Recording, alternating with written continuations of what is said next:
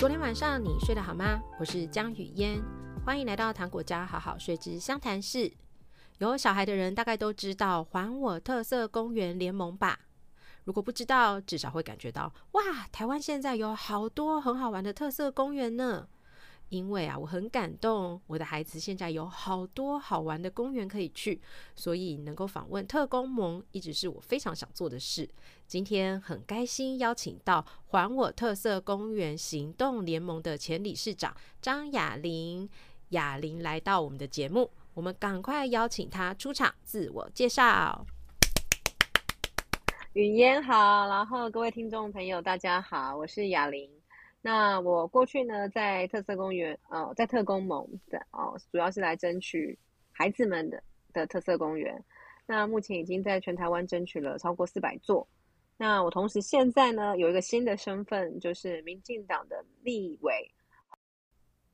嗯，那我不知道其他人啦，但是。我的小孩现在快六岁，最大的快要六岁，最小的是一岁。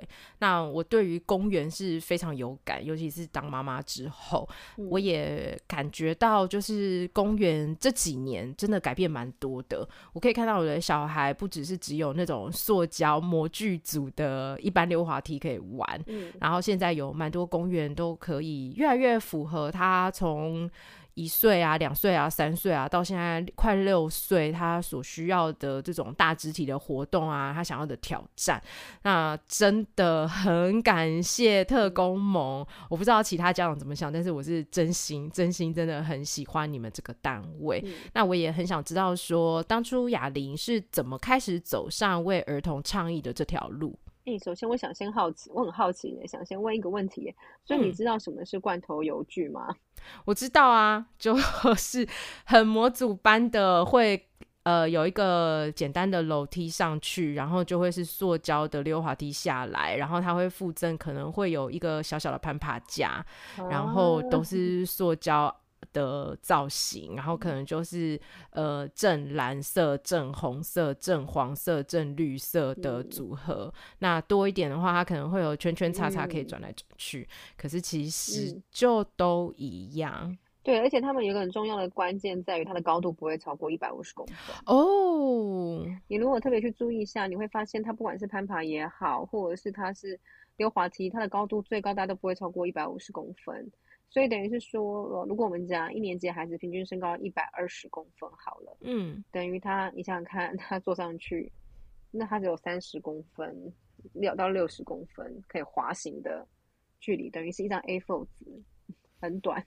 对啊，对。那其实一开始，呃，我自己小孩，呃，我，呃，他在四岁的时候。那时候呢，台北市其实已经非常多组合游具了，所以我那时候当妈妈的时候，其实我不太会带她去游戏场玩，我都带她去外面玩。但是那时候就是有听到，哦、呃，有一个妈妈，什么是外面玩？欸、哦，我就是因为我自己从小，我觉得我的从童年可能是非常丰富的童年了。我爸爸是非常喜欢带我去爬山，嗯，然后去溪边。去海边玩的人，对，所以我自己的惯性也会觉得说啊，我觉得公园没有什么好玩的，所以我就会带我的小孩啊、去山去山里啊，去海边这样子玩。那那时候主要是听到有一个妈妈在呃这种亲子共学的群组里面去讲到说，呃青年公园还有很多的公园的滑梯都拆掉了，那下一个可能会拆是大安森林公园，所以就有妈妈朋友告诉我这个消息。嗯，所以那时候就有人打了电话，礼拜五哦，礼拜五去打电话给台北市政府。那市政府的回复是啊，好，我们收到了，好，那我们研议。但礼拜六晚上，嗯、我不知道我哪根筋不对，我就跑去大英森林公园看，然后我就发现整座磨石滑梯都拆掉了，根本没有什么所谓的演绎啊。嗯，对我来说根本就是只是骗我们的。嗯，所以那个情绪上面，第一个我觉得非常的愤怒。我觉得市政府根本就是骗子，我懂。嗯，对。那再来第二个是说，呃，我其实也不是那么了解拆掉之后到底有多不好哦。我那时候单纯的想法只是说，哎、欸，我小孩蛮喜欢玩那个的。那我就回去告诉我四岁的儿子，那他就告诉我说，妈妈、嗯，为什么大人都要把好玩的拆掉，把不好玩的留给我？嗯，我在那个当下，我才意识到了原来有分好玩跟不好玩。那我其实因为过去，呃，我从出社会一直到我生孩子到了他两岁之前，我都是在外商工作嘛。嗯，哦、呃，我在外商做就是做品牌跟行销的这个部分。嗯，那我自己在想说，我自己做了好多的这种媒体啊、公关啊、记者会的东西，嗯嗯、可是我从来没有我孩子做过什么事情哎、欸。嗯，所以我就想说，他今天说，因为他就说嘛，好，我要去跟柯市长讲。嗯，然后我就觉得说，好，我一定要带他去做这件事情，而且我我也觉得说这件事情非常有新闻画面，就是。从职业的角度来看，嗯，嗯，是对，就是非常有新闻画面啊，新闻稿可以怎么写，我自己的脑脑海已经想象那个情景了，这样子。嗯、所以当时就是因为我儿子的这句话，让我决定要走去那个市政府前面抗议。那刚好也我，因为我觉得父母亲都会非常不高兴，哎，愤，可能有一定不是不高兴，是非常愤怒。嗯，就是大家不是昨天才听到你演绎吗？今天你就拆掉了，对，所以就整个所有的父母亲的那个愤怒也都被燃起燃起来了，斗志达到会多呢，是，对，所以就大家就冲去那个市政府前面抗议了，嗯，然后在市府这个抗议完之后呢，大家就去旁边挖沙，然后就想说啊，那接下来该该怎么办啊？嗯，然后就挖挖挖，就觉得说、嗯、啊，这个我们接下来应该要做哪些哪哪些事情，然后慢慢的我们就开始去巡回演讲啊，然后让更多的父母亲去意识到组合游具对孩子身心发展的一个嗯局限，好，对，他对他不好，所以那我觉得这个过程之中，我也是从很多的心理师，还有职能治疗师，或是幼儿教育专业的。这些妈妈朋友们的，因为他们的知识非常在这一块是非常专业的，所以我也才知道了更多。哎，孩子其实是非常需要玩，嗯，来帮助他发展他的不管是大脑也好，或是他的感觉统合也好，是，或是他的大小肌肉这些事情，嗯，所以我们那时候也有去摆摊，嗯，就是到处想办法的，想要让更多的大人们，嗯，好，更多的家长们去了解。游戏对孩子的重要性，这样子。嗯，对。你刚刚讲到那个感觉统合啊，我要贡献一个我个人的经验。我是台湾刚开始在谈感觉统合的老师，那他认证我是感统失调的孩子。然后那时候他当然有做职能治疗，可是其中有一个很大部分就是去公园玩。这是他开的课程，嗯、那他有特别讲，就是希望家长能够让我溜滑梯，而且不是正溜，而是任何姿势，嗯、尤其反着用头先下来的方式，嗯、他觉得对我的刺激是最好的。嗯、然后吊单杠，对你对，那时候你已经多大啦？幼稚园啊。哇，你那时候幼稚园就有感觉统合哦！天哪，真的好先进哦！哎、欸，对对对，我就是台湾第一批在谈统觉统合认证的小孩。为什么那个 历史现场走出来？真的？对啊，然后他也说吊单杠要乱吊。所以就会放手啊，头下脚上啊，这些他都觉得是非常好的。那那时候我妈妈很常带我们去的地方是，因为我还有一个哥哥，还有一个妹妹。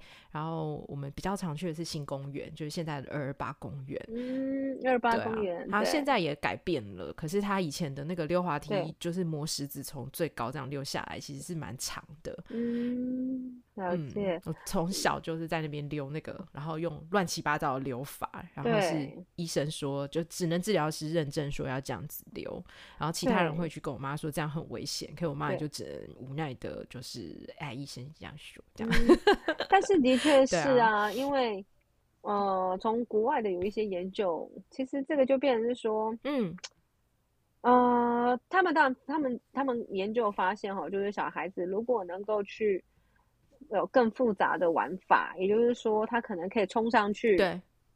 你说就是他是从楼梯上面，呃、嗯，他不是爬楼梯上去哦，他是从滑梯上冲上去。他是从溜滑梯的最下面哈，然后或者是他可以这样趴着溜，嗯、或者是他可以跟别人就是像过山洞那样子流。其实对他那个其实反而是一个更高阶的，不管是身体的能力，然后也是更高阶的社交技巧。对，对，但是那他非常考验你的大腿有、啊、有没有那个能力这样爬上去嘛？嗯、你还要对抗这个斜度，然后这个平衡的感觉。对，对，可只是说在台湾，嗯，嗯，因为在这一点上面，大家都会觉得哦，好危险哦，哦，对呀、啊，很造成别人受伤跟自己受伤。但因为特工们的立场一直都是这样子啦，嗯、就是说我们还是鼓励大家可以看环境。我觉得没有一个什么百分之百一定要怎么玩，或是百分之百绝对哦、呃，一定要造成什么的规则走的这种这种做法，而是说我们应该要因现在的环境，嗯、我们应该说我们可以接受一些玩法，只要你不伤害别人，也不伤害你自己。好，我们来看看这个环境现在的状态，然后我们来调试自己去对应。假设现在人真的非常多，嗯，你硬要冲上去，那真的就是可能真的会有非常高的几率。是会受伤的，对，或者是说小一点的小孩他爬上去，可是大上面小孩已经冲下来，那可是那个比较小的小孩可能还没有办法判断嘛，而且他那个受伤反应不够对，反应不够好，他可能会受比较重伤。那时候这时候当然就要帮他判断说，好，我们先撤，不要这样子玩。那小孩真的很想这样玩，那你就经常带他去一些比较小的组合游具的公园嘛，哈。对啊，你去那边玩，嗯、这样子，这样子也可以尽量去减少一些冲。我说的那个冲突是比较有危险性的冲突，嗯。嗯，我觉得还是要回到我们怎么去看，因为社会里的规则本来，我是说在我们做这个事情啊，职场上也好，都没有一个百分之百一定可以依循的规则。嗯，我们都还是会去对应现在的一个状态啊，可能老板的态度、老板的心情，是的，会去做 一些客户想要干嘛，会去对，会去做一些调整，哈，可能说法的调整啊，好等等，嗯嗯。其实，在讲溜滑梯从下爬上去啊，我从我从我儿子小到现在，我的态度也是在改变。从他小时候，真的就是觉得他反应不够，嗯、然后他判断能力不足，嗯、跟他容易受比较严重的伤，嗯、所以我是不准他这样做。可是现在啊，嗯、我其实没有什么好禁止他，因为他自己知道别人要下来的时候，他要让开，嗯、然后他要看没有人的时候，他才可以这样上去。啊、然后他有时候上到一半，有人下来，他就立刻转身溜下来，就是他自己会有他的应变方式，嗯、就已经不是我规定他你要去跟人家一起走楼梯，就是没有什么，我的角色就变成就是看他的状况，然后确定其实真的也没什么好讨论，他自己都适应的这么好了，所以他现在要怎么玩溜滑梯，我反倒就觉得其实可以相信小孩，他们没有那么的呆。嗯，对，我觉得这就是是，呃，我觉得这个有个很关键啦，嗯、就是前面你有没有陪得很足够，陪他去判断，跟陪他去练习，嗯，对。我我自己会比较担心的是说，有时候可能家长我们会讲到很多的权利嘛，对。可是我觉得这个权利不是自己的小孩有，别人也有。那对，大家都有这个权利的时候，我们如何彼此的尊重？那不要常常就觉得说啊，小孩自己可以判断。其实真的比较小的时候，是他真的没有办法 判 断，对啊，他真的会需要大人一些协助。啊、但是也不要一直认为他都没有学习。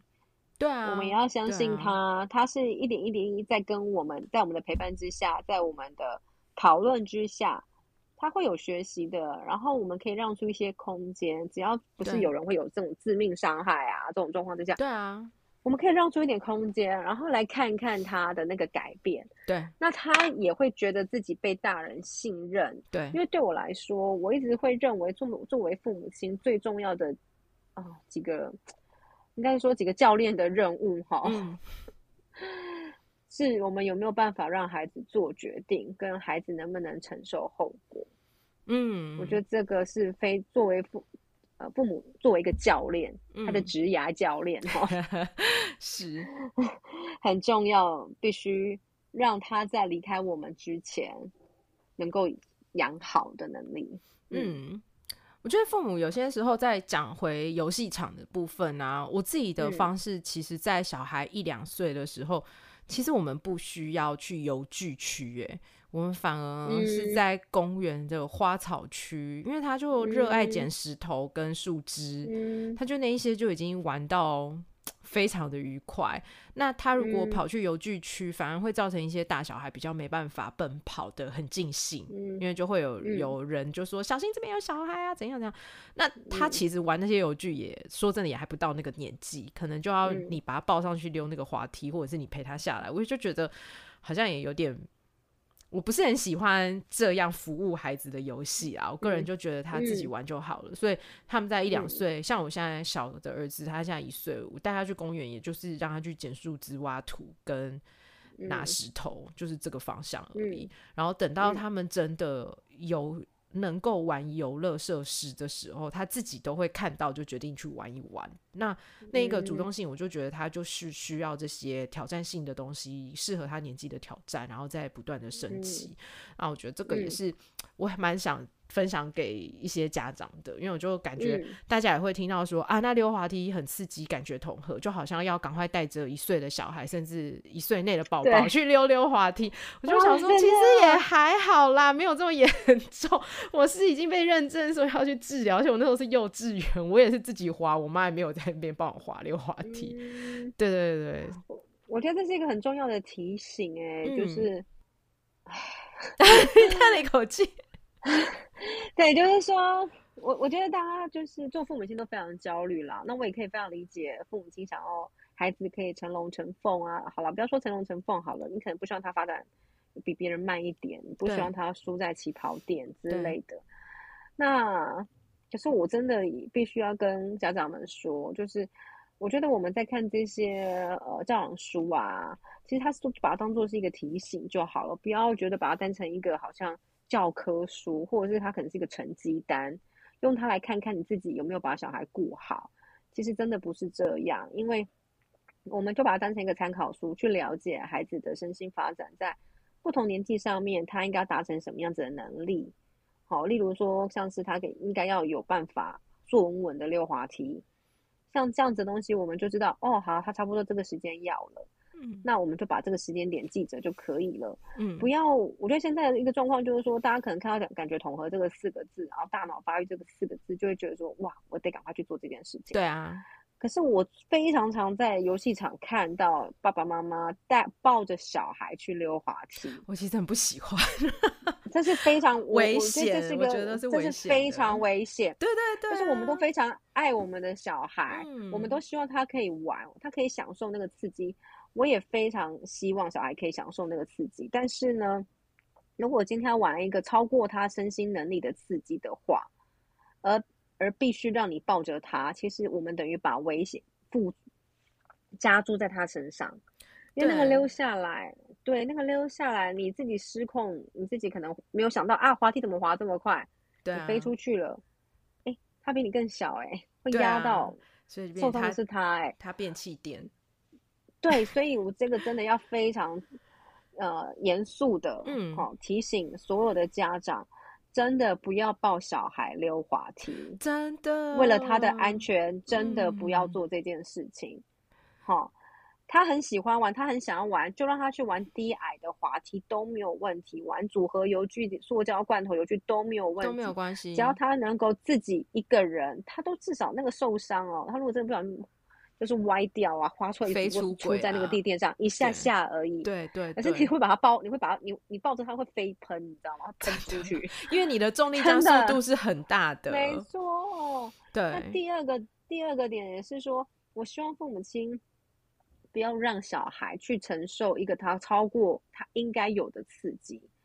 也就是说，你这个小孩子说：“我不敢，我不要，妈妈、爸爸，我不行，我不要，我不要。”然后哭出来的时候，你还跟他说：“你要勇敢，你一定要去。”跟这个超好玩。对，这个超好玩。你不玩，我干带你这边哭，我干嘛带你来这里？对对。哦，然后就硬要他上去。对。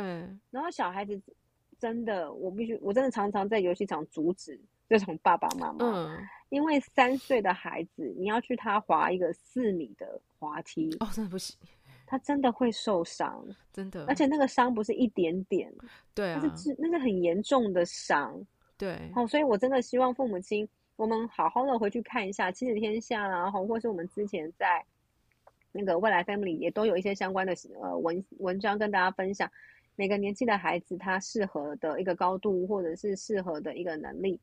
我觉得父母亲都可以作为一个依据。那当然有可能有一些小孩的发展是很好的、很快的。那我们只要看他，哎，他可以挑战，我们可以让他去挑战，但是我们也先陪伴着，好，千万不要就觉得说啊，好，他可以，然后就走了这样子。我觉得，我们还是必须要。做我就是我一直为什么说他是职涯的教练，就是教练，就是我会给你一个适当的挑战，我了解你的选手能力在哪里，我给你个适度的挑战，因为适度的挑战才有办法帮助他真正学会这个能力。我们要让他学会这个能力，哈，不是要让他吓跑，也不是要让他吓死，真的。对，我觉得这也回到相信小孩的方式，欸，因为大部分的小孩啊，嗯，如果你是相信他的，你问他他要不要上去，嗯，他说不要，其实就是他真的不适合。嗯，其实如果你可以相信他选的，他有担心啦，对对对，他选的溜滑梯，他选的玩具，嗯，他的。选择是适合他的，跟他有这个做主的权利的话，其实不太会出很可怕的事情。尤其你也会在旁边看着。如果他选一个你觉得哦，你看起来不是很妙，那你也会在旁边多做一些准备，或者是跟他讨论，也许真的不适合，嗯，对啊。所以我觉得还是回到相信孩子这个部分。我觉得，语言你刚刚讲那个讨论，我觉得是非常重要的，嗯，就是说。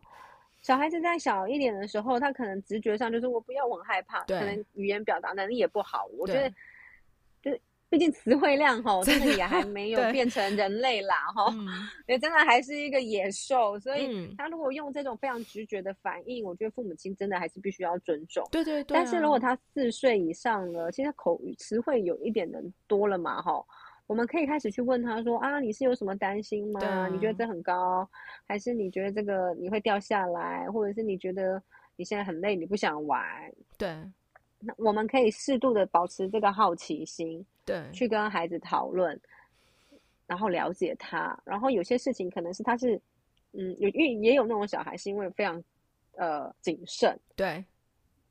非常非常谨慎，所以他可能需要一点鼓励，对，或是一些游戏的方式让他去尝试，对。那我觉得只要保持一个好呃比较正向而且开放的心态去跟孩子讨论，我们就能够去解了解说为什么他现在选择不要，那我们也才有可能真正的去对症下药啦，对。对我自己有一个游戏场的原则，其实不止在游戏场，在家里也是。嗯、我不太呃，应该是都不喜欢。我不喜欢把小孩抱到他想去的高度。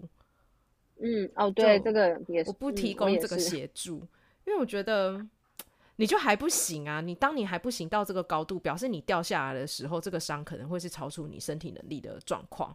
然后再来就是你也不轻啊。我花我的体力把你弄上去的时候，嗯、如果我受伤，或者是我又要去复健，这个费用也蛮高的。因为我是真的 长期在复健的人，我可以贴一个 price tag 在这个受伤上面。我就想说，嗯，我是否要花一千四在这个报这个动作嘞？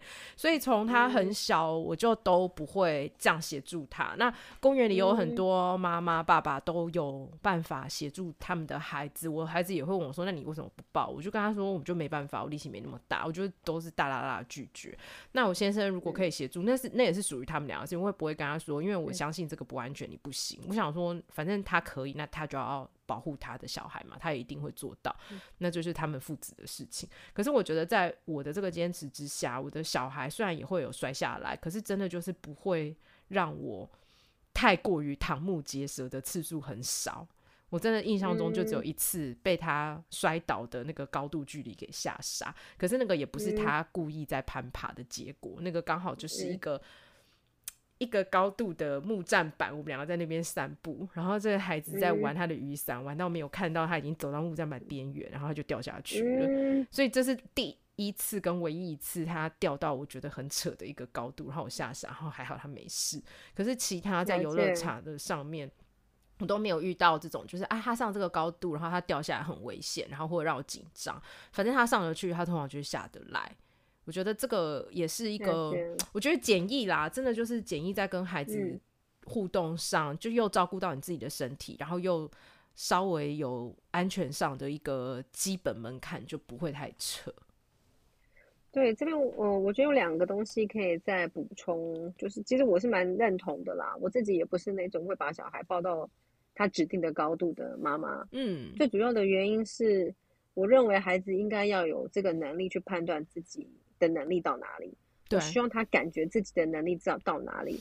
因为当我把他抱上去的时候，他很像是那个啊、呃，你去补习，嗯，你超前学习，嗯，好，那那种感觉。可是我今天想要让他，你就慢慢的感受你自己的能力到底在哪里啊？对不起，我觉得应该不是超前学习，可能是你。比较像是比较像是说，好，你的起你因为借助了一些力量，让你到那个那里，到那个位置，可是其实你无从感觉你自己到底有没有那个真正的实力可以到那个位置。对，其实这也是真的。对，我也很在意这件事。对。对尤其他们越小的时候越不理解，就是这个不是我的实力，嗯、因为他们都以自我中心哦，他就觉得我上去了一定是我有这个能力，啊、可是其实他根本没有，他对自己的能力有一个非常大的误判。对，那我觉得这个误判对我来说是危险的。对，对，因为我希望他是知道自己的实力到到哪里，所以他会有感觉到说，哎、欸，我在进步，我越来越强。對對對对，对对，这个自信跟这一种感觉，我能感，是我希望他自己长在自己心里的。对，那这样子我会认为，哈、哦，他一直都做这些风险评估，哈、哦，在这个过程中，他一直不停的评估风险嘛，啊，我到底可不可以？嗯、我行不行？我要不要放弃？我要不要下来？嗯，啊，我好像可以，我会上去。这些不停的做这些判断，好、哦，就是我回到我刚刚讲决定，对。这些东西是我认为在未来才能够保障他一一生的平安很重要的一个能力。没错，对，因为有可能有人送他说：“哎，走走走，我们去游去那个去那个海边玩。”然后想说：“啊，我在游泳池都活得很好，我一定可以去。”殊不知，殊不知，两个环境完全不一样，因为他没有那个判断的能力嘛。所以我觉得那是那个评估环境跟自己能力的那个能那个能力，我我自己会认为对孩子来说是。啊、呃，非常重要的。那再来第二个部分是说，我觉得父母亲真的是，嗯、呃，很希望小孩可以玩的很开心，很希望可以满足孩子的一些需要。对，好，但是我觉得，但是我我觉得还，我觉得让孩子有一些挫折不是一件坏事。他挫折自己上不去。他挫折自己办不到，我觉得对他来说是一件好事。没错，因为人生挫折超级多的哎、欸，他从小就要练习。对啊，他从小就要练习一个练练习面对练习面对无能的自无能为力的这个状态。对啊，跟就算是同年纪的朋友，他为什么可以做这件事情，但我就是不行，那也没是没办法的事。对。可是我觉得这个状态是好的，对，我对我觉得我希望父母亲去肯定这个状态，是他无能为力，可是那才有办法激发他想要去挑战困难呐、啊。跟他遇到这种挫折的时候，啊、他不会就失去希望。对，所以我自己会觉得说，嗯、父母亲就让他办不到，就不不是说刻意让他办不到，不是故意办他，但 是就是他真的就是对，不是故意把他绊倒 之类的，对啊，对，而是说当他想上去他办不到的时候，也许你可以颠他，哦，可能帮他颠一两阶之类的，最多就这样子，可是他还是到不了。那我们就是说，哦，可能好像没有办法哎、欸，你这样子很难过哎、欸，对啊，很伤心。我觉得就同理他那个挫折，啊、接受他那个挫折，就协助他面对那个挫折啦。嗯，对，因为我觉得那个面对挫折而能够再去挑战的那一个事情，我觉得是最可贵的。像我常常都跟我儿子讲，我就说失败没什么，因为失败就表示你曾经试过了嘛。对啊，你有尝试才会有失败嘛，对不对？嗯，那你你失败了，那你这次有没有经验？你会有经验啊，你会有一些学习啊，所以你现在不就正在走正式走向成功的路上吗？真的，真的，真的，啊、就是希望他们有这种成长型思维。对啊，成长型思维，没错没错。那我觉得这个真的是希望父母亲可以去思考一下啦。我什么才是我们希望孩子拥有的能力啦？啊，嗯、你讲到成长型思维，我儿子 那天讲了一个很好笑的回答。他们就是一起去爬山，跟其他孩子们，对然后他们就在斗那个炸酱草。看谁输，嗯、看谁赢，然后拉着拉那个对，拉走炸酱草中间的丝金丝，嗯，没错。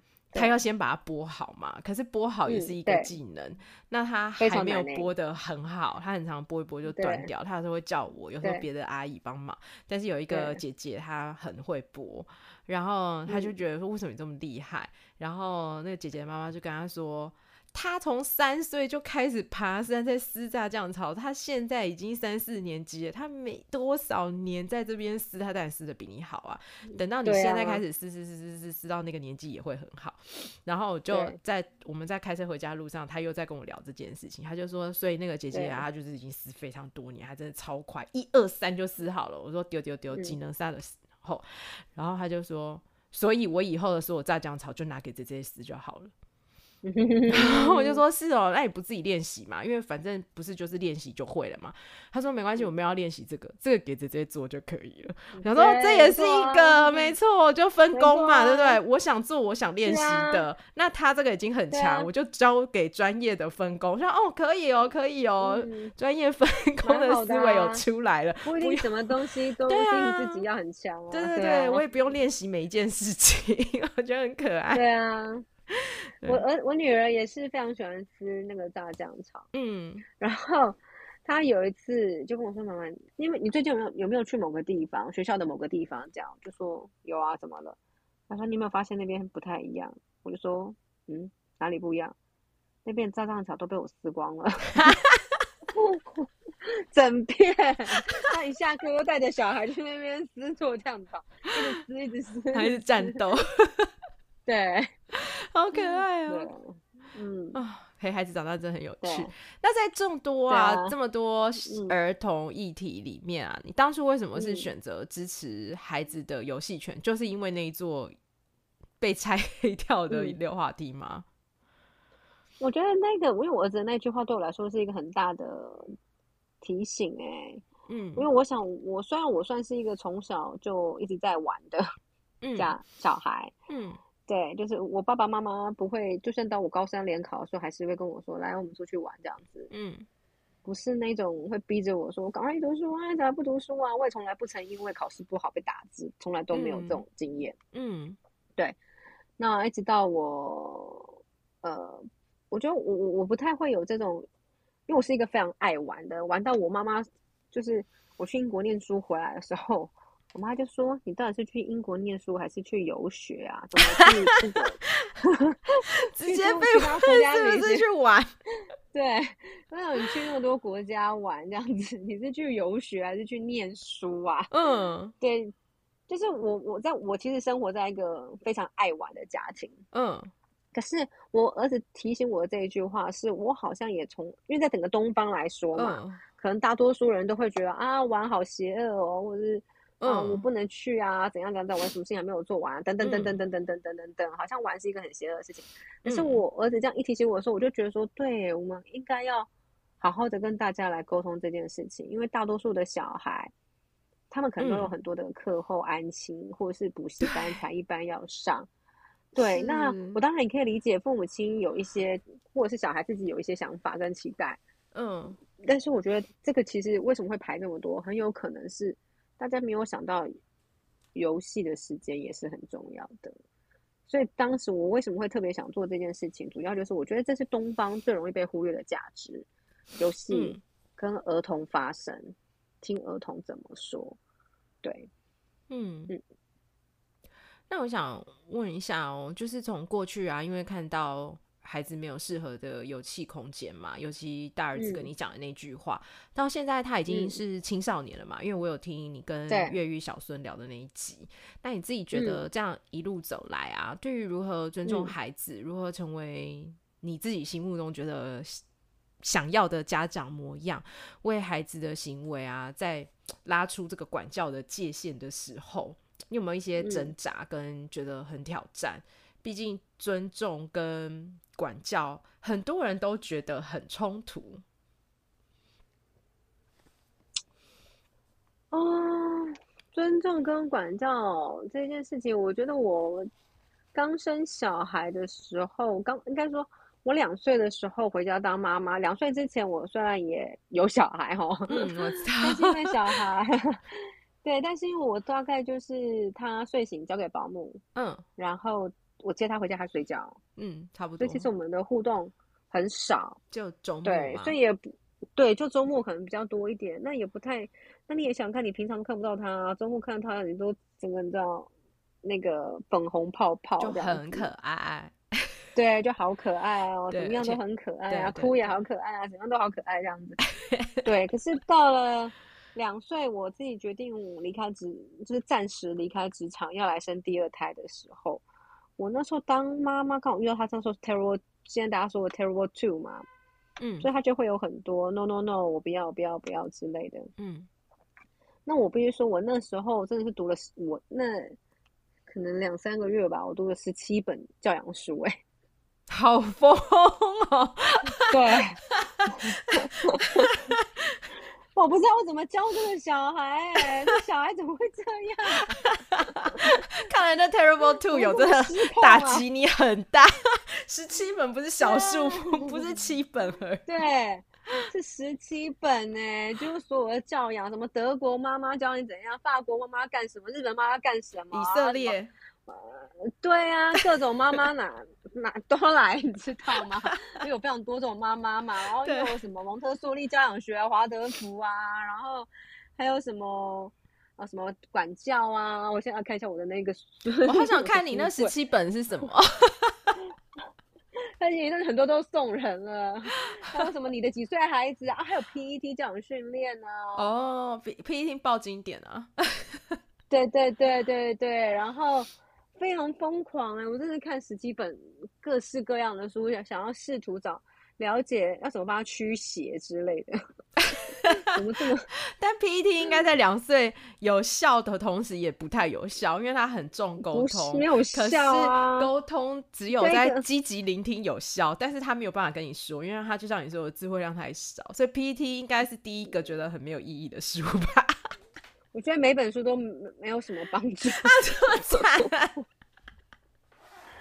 因为你没有办法解决，然后你可能这本书看到一个答案，然后你就去试，哎。就下一个答案，哎，怎么又下一个方下一个状况出来的时候又没办法处理？嗯，对。那我自己会觉得说，所以我我我会觉得说，我们把教养书当成一个参考值就好了，你不要把它当成圣经去嗯去施行，因为它毕竟是一个非常方法论的东西。对啊，我觉得是还是回到就是重点，我们有没有对它保持好奇？对。我愿不愿意对他保持一个很开放的沟通？所以，我回到当时的 Terrible Two 的那个状态之下，我都觉得我真的超挫折的，然后我超崩溃的，然后我还跟我，嗯、然后我大病一场，好惨，身心受到严重的打击，身心受创，真的，对。然后我那时候很疯狂哎、欸，我还有用那 Excel 去记录我儿子的每一次那种啼笑的状态，然后我好想看，pattern 你知道吗？会不会什么 pattern 会出现这样子？统计学拿来用在这个地方，对对。但是你知道样本数太少了，没有什么用。没有啊，就针对他个人的大数据啊，他就每次发 表数据，对，就很夸张，真的很神经病，真的。对，然后。但我觉得那时候就有一个心魔啦，就是我想当一个好妈妈，嗯，因为我觉得我都离开职场了嘛，我说我全心全意来对付你这样，那你的 performance 就是我的 KPI 就是他，对啊，那我怎么一直没有办法教好？你怎么还在路上给我大吼大叫，那么大哭大闹，真是搞下戏下井这样，就是我觉得我把他的 performance 跟我自己的成就嗯。联动在一起了。嗯。嗯所以对他来说，其实他也非常的挫折，我也非常挫折，所以我们两个都好痛苦哦。然后我就跟我先生说，我真的不应该离开职场的，我应该回去职场工作。嗯，我不适合当一个妈妈。嗯嗯，对，当时是在这种状态哦。嗯，那你先生怎么回你？说好，那再再再开再开一零四。我先生，我觉得我先生就是，我觉得他很很很。因为我先生是一个非常松、非常松的人，嗯，然后他就会觉得说：“哎呦，没关系啦，反正那个没什么大不了的，嗯，你你也不用觉得，我们不一定要把它变成什么样子，嗯，对，我们不一定要把它变成什么样子啊，我们就是接受它成为什么样子这样子，哦，对。”那我觉得我先生在这个过程之中，像他以前，因为我回家当全职妈妈，然后他就可以尽情加班这样。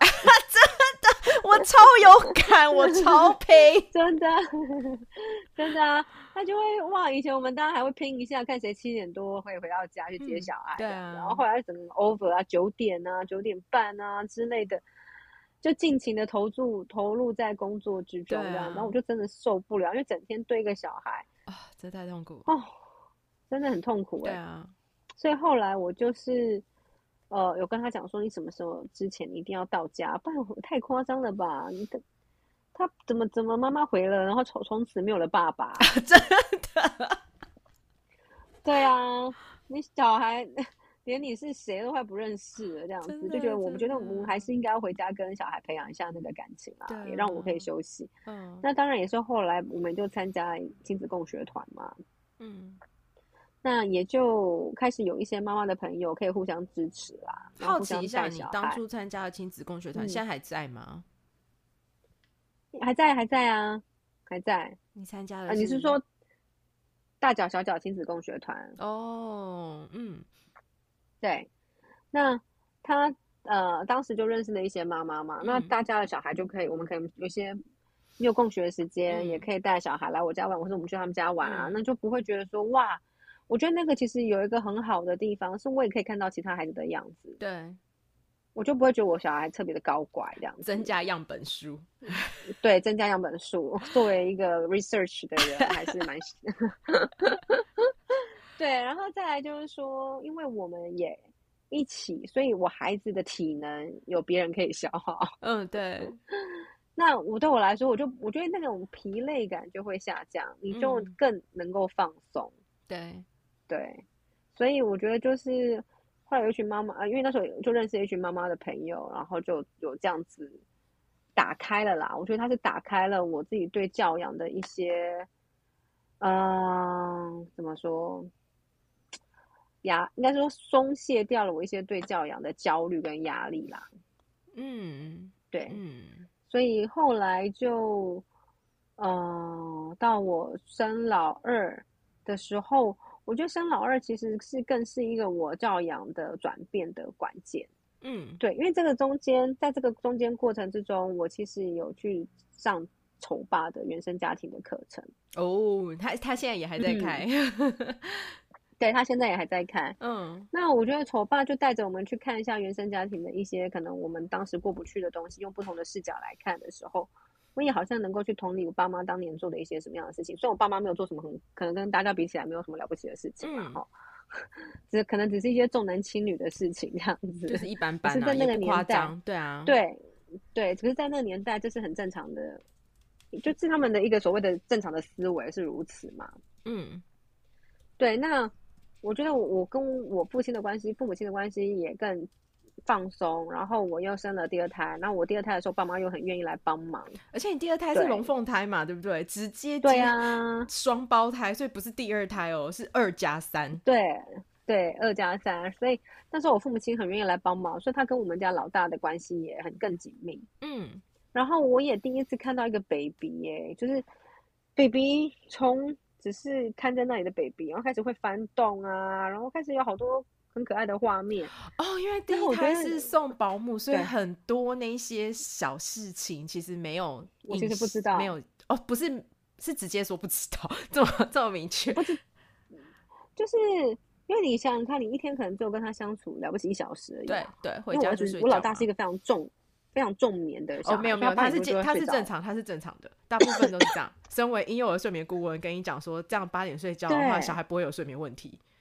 所以很对，因为他很爱睡觉啊，很健康，很正常。那他他睡很久，他前面到现在已经十二岁了，已经要满十三岁了，还是可以一直在睡觉这样子。哦，很正常，很正常，很正常。这是一个 很懂自己身体讯号的孩子，很棒，很棒。对，那他因为因为就像他，那当我们那时候也很常出国啦，对，所以可能有时候我就一个礼拜，然后连续几每个月可能都是这样子的状况，或者是台湾出差之类的。嗯，我其实也没有那么小的。呃，他怎么样这样子？哦，我做老大的时候啦，嗯，对，所以老二的时候就会觉得哇，原来婴儿这么可爱哦。然后我觉得那种爱就油然而生，你知道吗？这种婴儿真的很能够激发母爱，是太可爱了，对，太可爱了。而且一个一一次两只那边蠕动，真是有够可爱的，也是可爱加倍。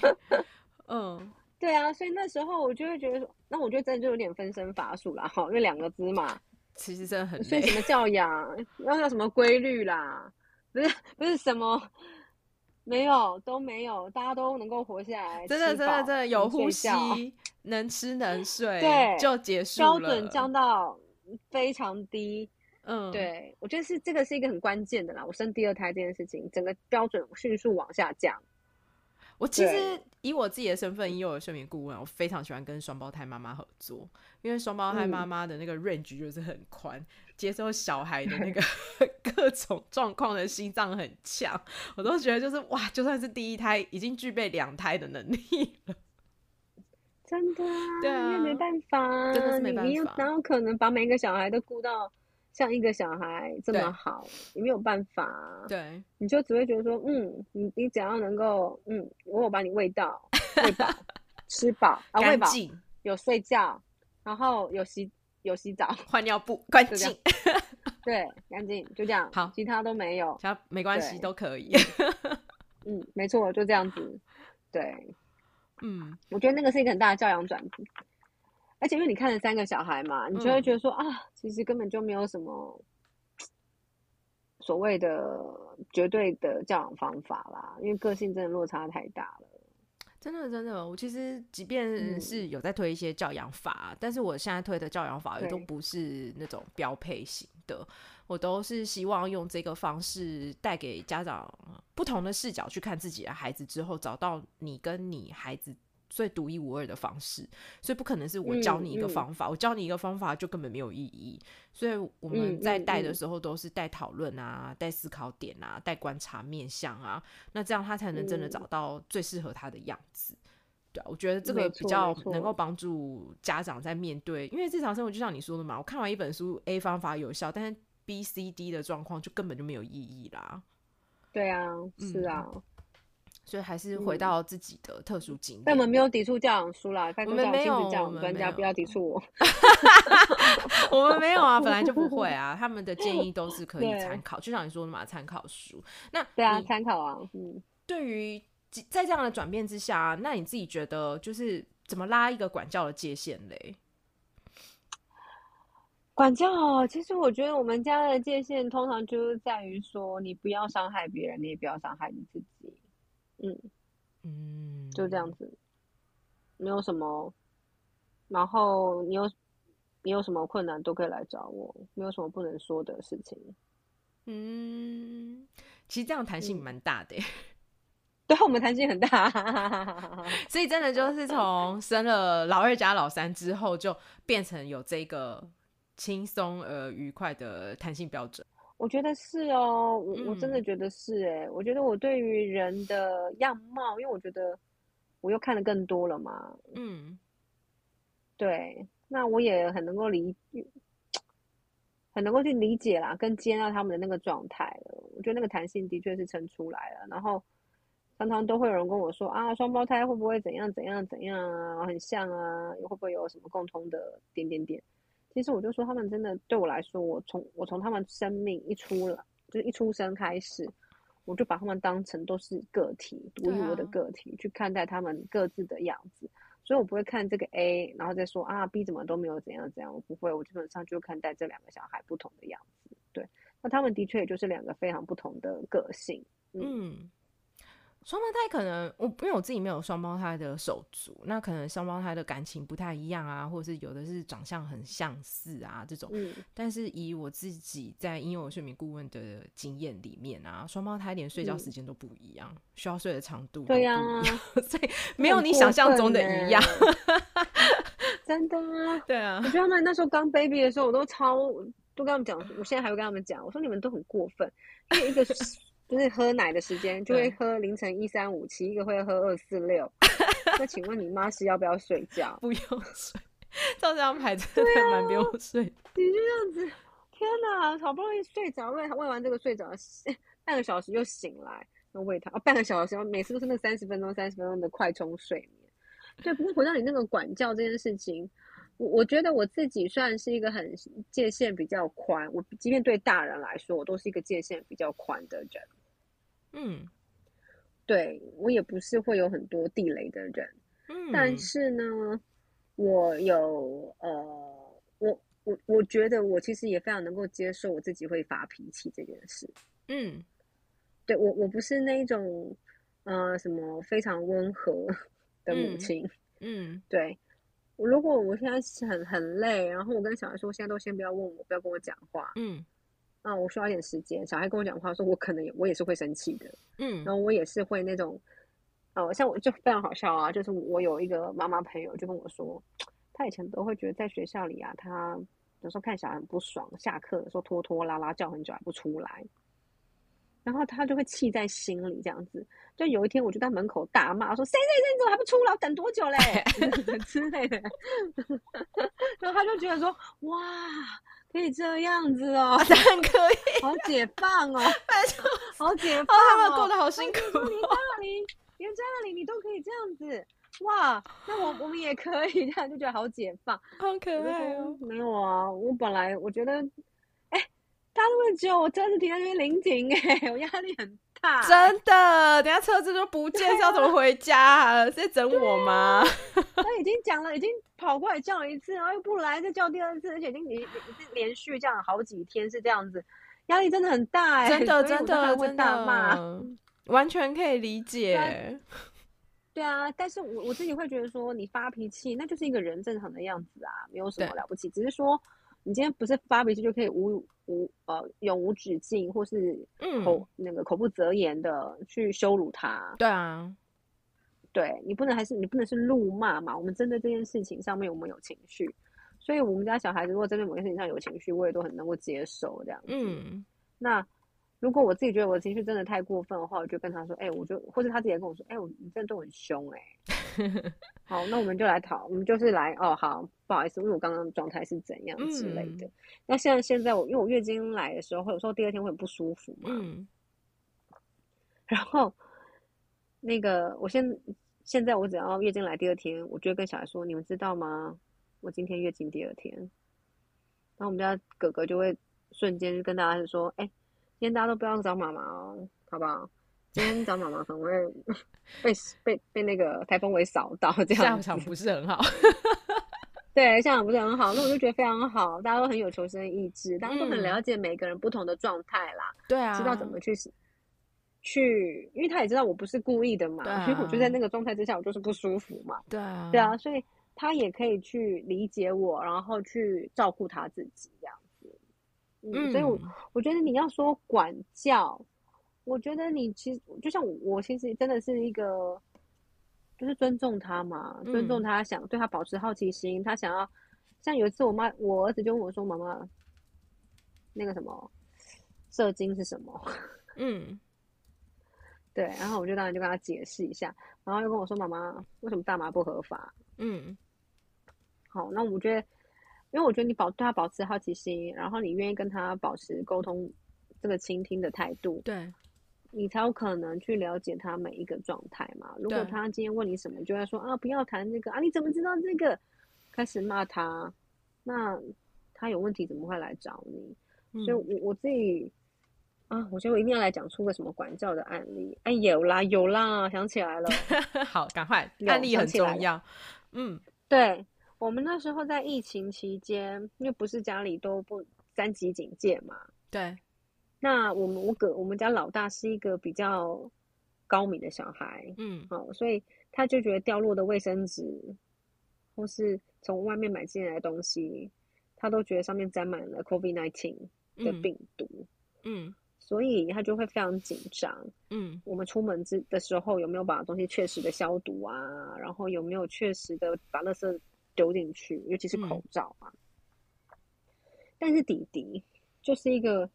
非常邋遢的小孩，然后就会到处丢，好、哦，完全踩到他哥哥的死穴上面，这样子 站在他的死穴上生活，对，踩踩在他的尸体上这样子，然后就是怎么样，每个点都是践踏，就是践踏着他，他就是直接站在那边没有动，外面对。外面穿回来衣服也没有丢进洗衣篮，丢在地上，嗯、然后卫生纸也没有丢好，然后口罩也没有丢好，然后哥哥都快崩溃这样子，就觉得满地都是病毒那种感觉。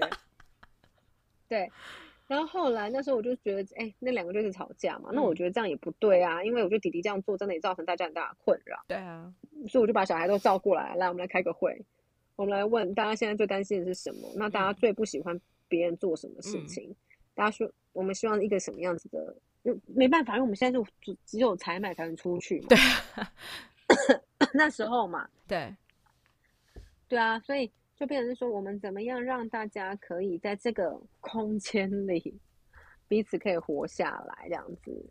对，所以后来就有讨论，然后那时候就是，我就说，那我们来玩一个那个七滴血任务，嗯，集满七滴血，啊，我们每个人都有七滴血，一个礼拜都有七滴血，如果七滴血用完了，嗯、那他可能就会有得到一些后果，那这个后果可能就变成大家一起来讨论，嗯、对，就表示他让这个病毒好，讲就是说哥哥觉得病毒到处都是的这个、嗯、这个这个这个人这样子，所以。那如果你七滴血都没有掉，或者是你七滴血，哎、欸，你本来前面有掉七颗，后来你六颗、五颗、四颗，你越来越进步的话，你也可以得到一些奖励。那这个奖励就是他们自己来讨论，他们要各自得到什么样子的奖励，这样子。嗯、所以我觉得我还是用一种比较游戏性的方式来做一个所谓的 管家，嗯，一个比较，对，嗯，嗯这个还蛮新鲜的、欸，哎，就是。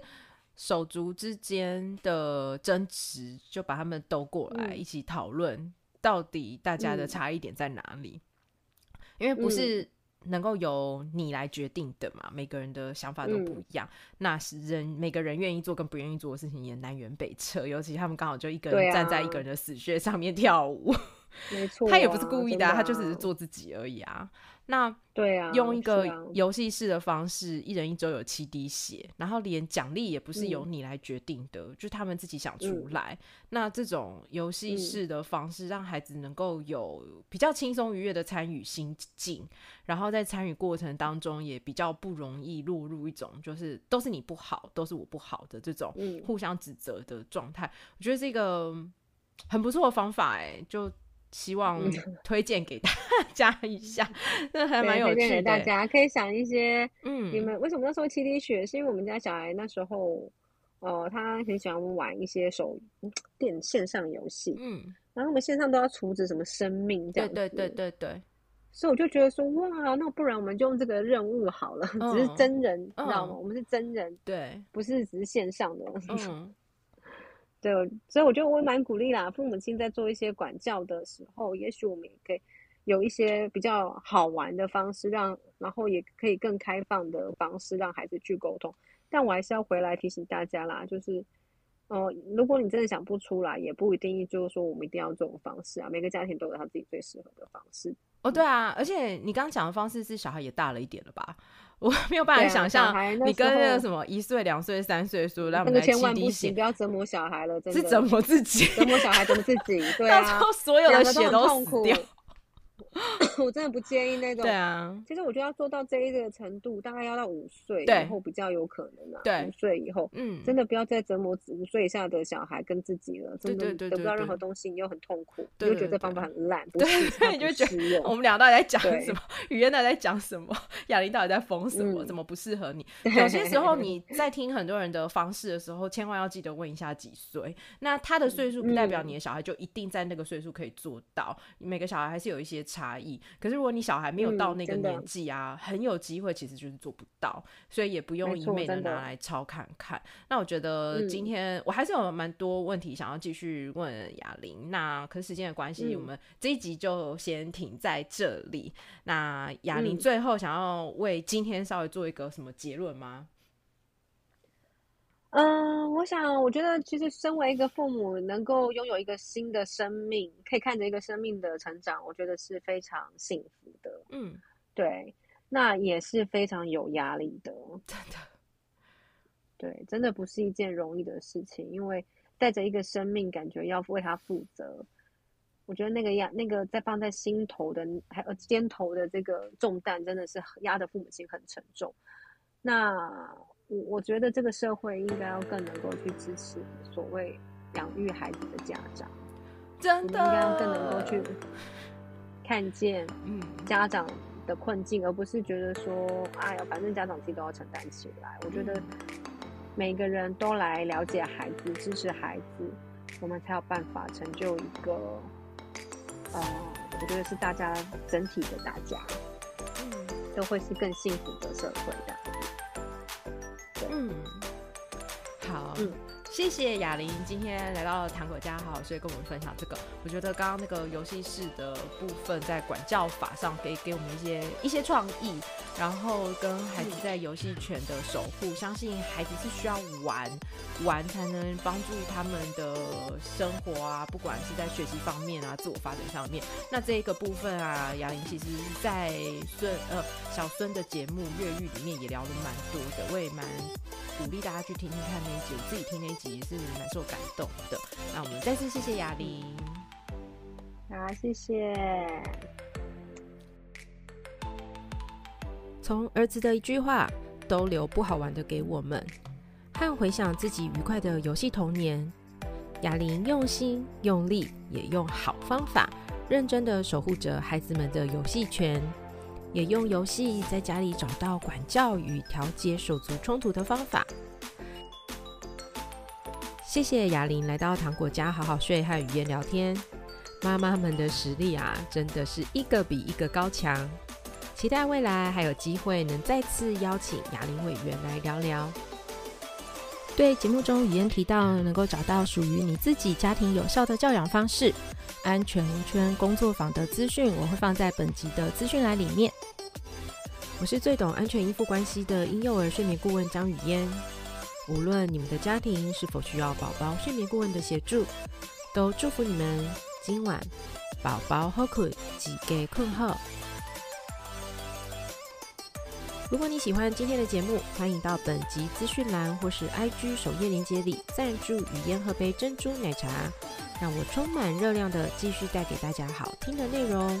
也别忘了把这一集分享给你的朋友，在各大 Podcast 平台给予五颗星。